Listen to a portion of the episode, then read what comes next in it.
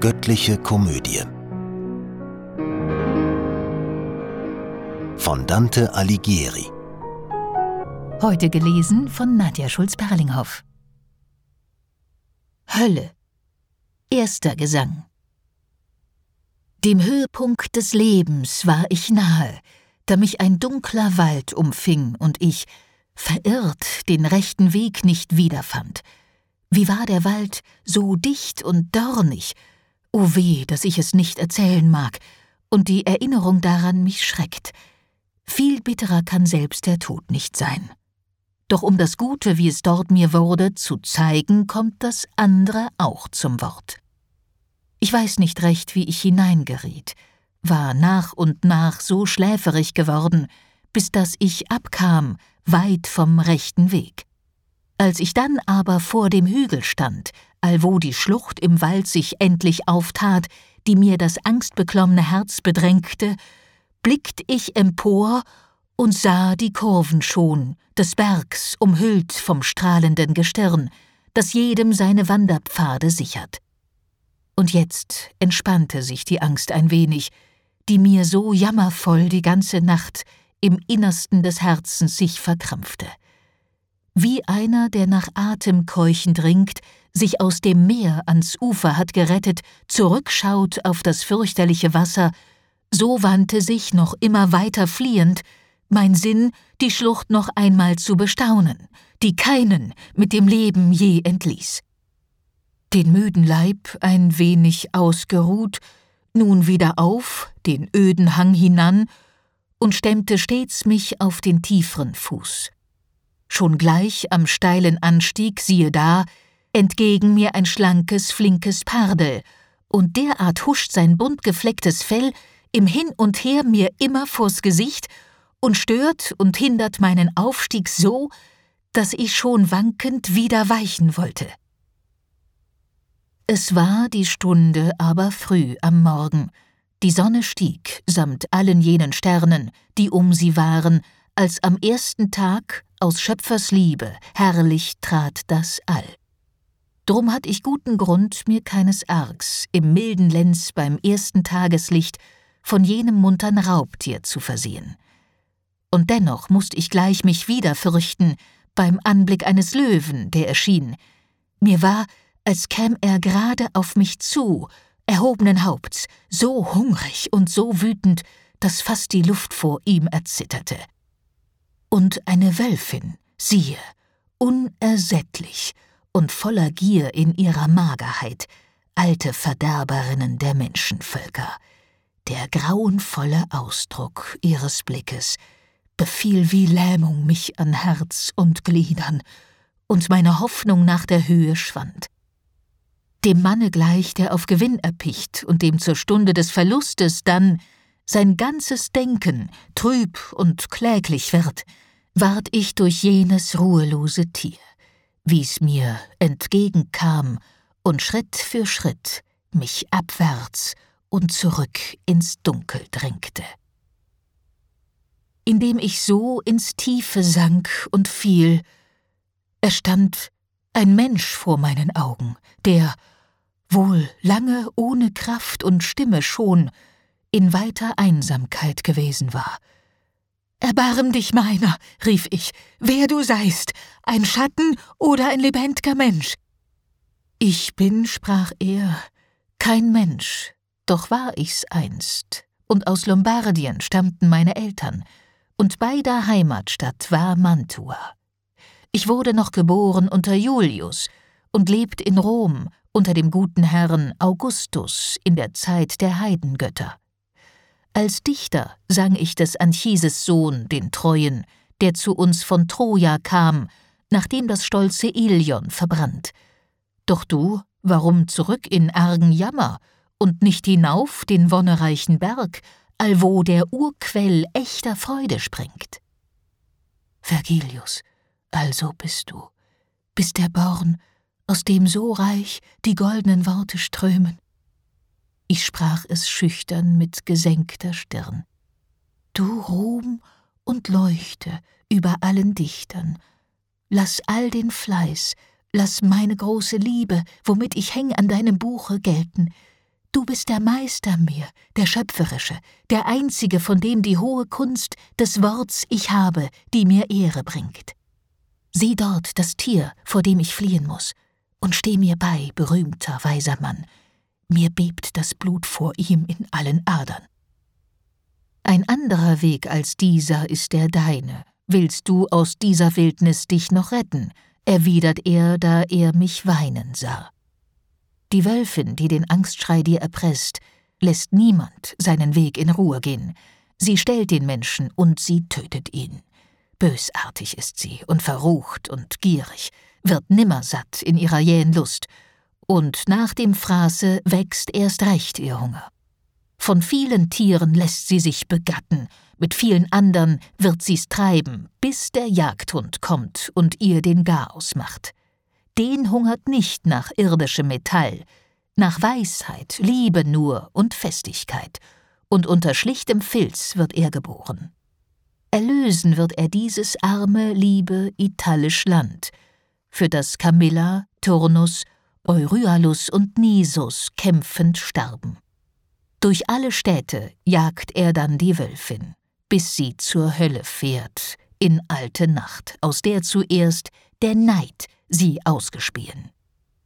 Zu deinem Besten denk ich drum und rate, dass du mir folgst, ich will dein Führer sein und bring dich weg von hier in ew'ge Räume, wo du verzweiflungsvolles Schreien hörst und arme, abgeschiedene Seelen siehst, die dir den zweiten Tod entgegenheulen. Und sollst die andern schauen, die mit Willen im Feuer dulden, weil sie Hoffnung haben, früh oder spät zum Sitz der Seligen. Willst du zu diesen dann dich noch erheben, da wird ein würdigeres Wesen sein, dem ich bei meinem Weggang dich anheimgeb, dieweil der Kaiser, der dort oben herrscht, durch mich, der sein Gesetz nicht anerkannte, den Weg zu seiner Stadt nicht weisen lässt. Allwärts gebietet er, doch dorten herrscht er. Dort ist die Gottesstadt und dort sein Thron. O glücklich, wen er auserwählt für dort. Nun denn, mein Dichter, sprach ich, bei dem Gott, den du verkanntest, bitt ich dich, dass ich nur diesem Tier und Schlimmerem entgehe. Führ dort mich hin, wovon du eben sprachst, lass mich das Tor des heiligen Petrus sehen und die so schrecklich leiden, wie du sagst. Da schritt er aus, und ich ging hinter ihm.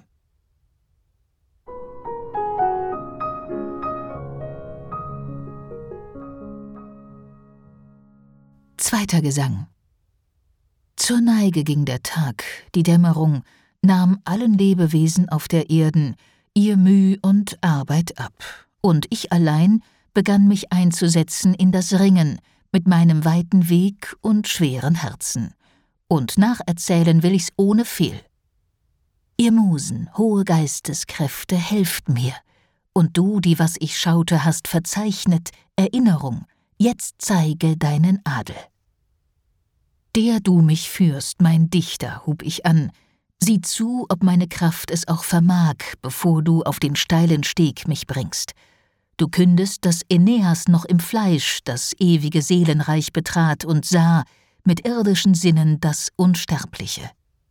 Dass es der Herr, der allem Unfug wehrt, ihm gern erlaubte, um der großen Wirkung, des Helden und des hohen Beispiels willen, ist in der Ordnung, wenn man's recht bedenkt, war er im Himmel doch schon auserwählt, der Ahnherr Romas und des Reichs zu werden, allwo der einst, dass ich die Wahrheit sage, die heilige Stätte zubereitet wurde, da auf dem Stuhl Sankt Peters Erbe sitzt.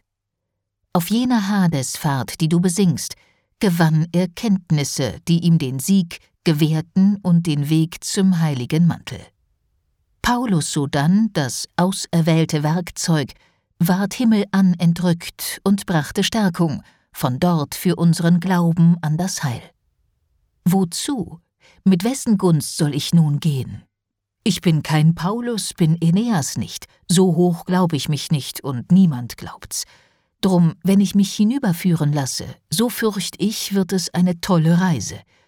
Du, Weiser, weißt es besser, als ich sage.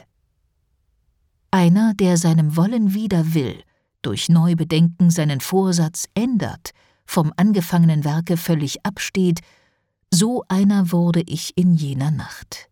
Mein Denken fraß das Unternehmen auf, das vordem noch so ganz und fest gewesen.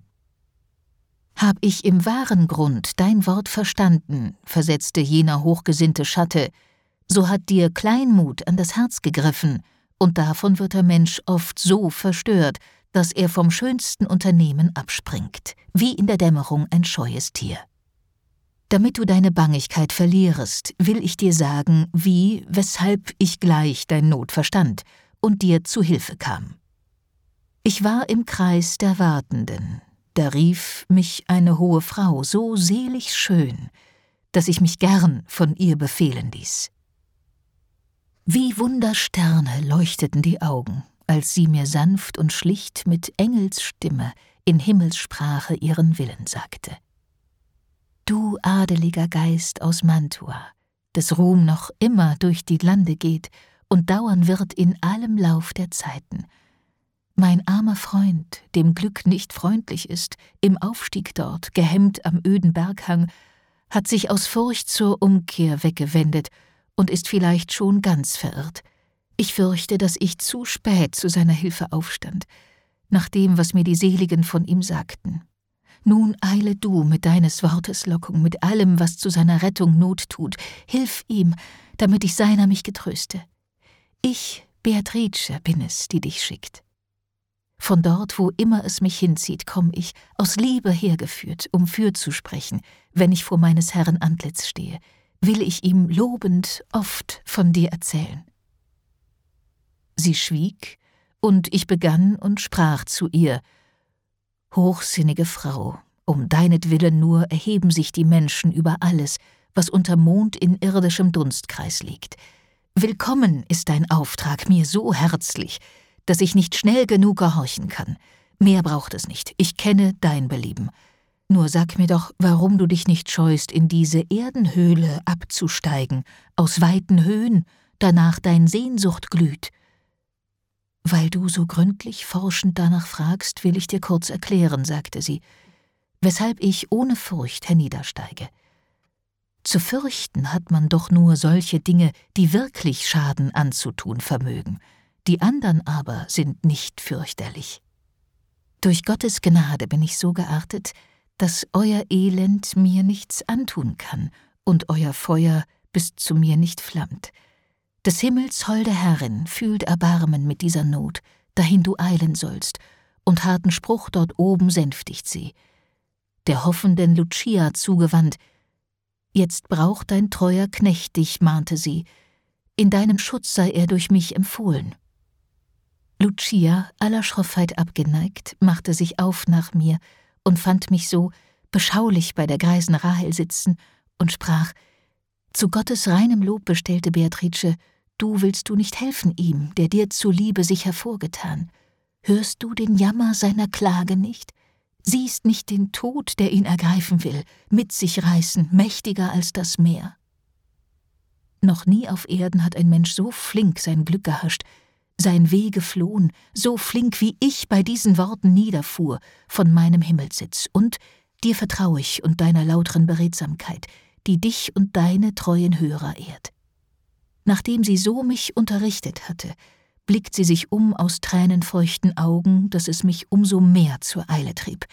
So kam ich denn zu dir nach ihrem Willen, und aus dem Weg des Tieres bracht ich dich, das dir den kurzen Pfad hinauf verwehrte. Wie nun und warum stehst du noch und zagst und hegst im Herzen solche Schwächlichkeit? Warum nicht kühnen, freien Muts voran, wenn solche Frauen segensreich selbstritt am Thron des Himmels für dich Sorge tragen und dir mein Wort so reiches Heil verspricht. Wie Blümlein, die der Nachtfrost schloss und beugte, sobald die Sonne ihnen wieder scheint, die Stiele recken und die Kelche auftun, erholt ich mich von meiner Mattigkeit, und neuer Mut durchflutete mein Herz. Ich sprach wie ein befreiter Mann und sagte, wie herzensgut ist sie, dass sie mir half. Wie freundlich du, dass du so rasch gehorchst, der wahren Weisung, die sie zu dir brachte. Du hast den Wunsch mir in der Brust geweckt mit deinen Worten, dass ich wandern will und wieder fest im ersten Vorsatz bin. Brich auf, wir haben beide einen Willen. Du bist mir Führer, bist mein Herr und Meister. Ich sprach's, und wie sein Schritt sich vorwärts regte, betrat auch ich den steilen, rauen Weg.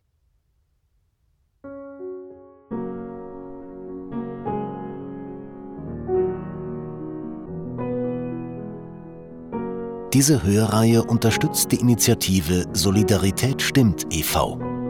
Kollegial produziert von Sprecherinnen und Sprechern und 48 Hearts Productions.